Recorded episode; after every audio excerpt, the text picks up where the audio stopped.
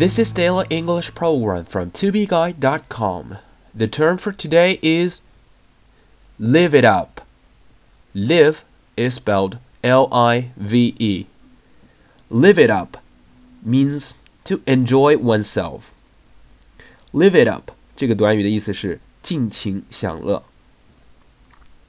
We don't usually spend much money, but once or twice a month we really live it up. 通常我们不会花很多钱，但每个月总有一两次我们会去奢侈一下。We don't usually spend much money, but once or twice a month we really live it up. I have decided to take a two week holiday and live it up in a tropical resort. 我打算度两周的假，去热热带度假区享受一下生活。I have decided to take a two week holiday and live it up in a tropical resort. Have you ever watched a cartoon movie called Smurfs? 哎，大家有没有看过这部动画电影呢？叫做 Smurfs，S M U R F S。我说中文名大家一定知道，那就是蓝精灵。这部动画电影里面呢，有一首主题曲，就叫《Live It Up》。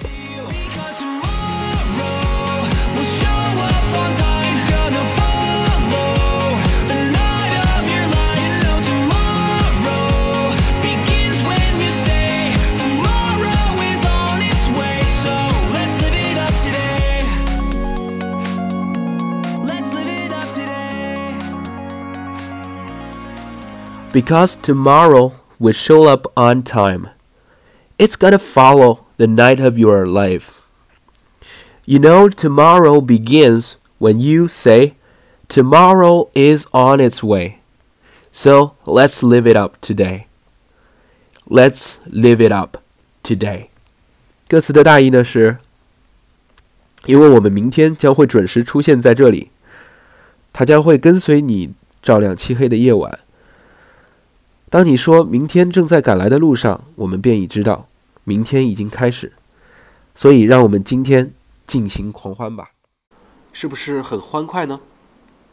没错，live it up 指的倒不一定是金钱上有多奢侈，更多的呢是一种肆意的欢乐的那种感觉。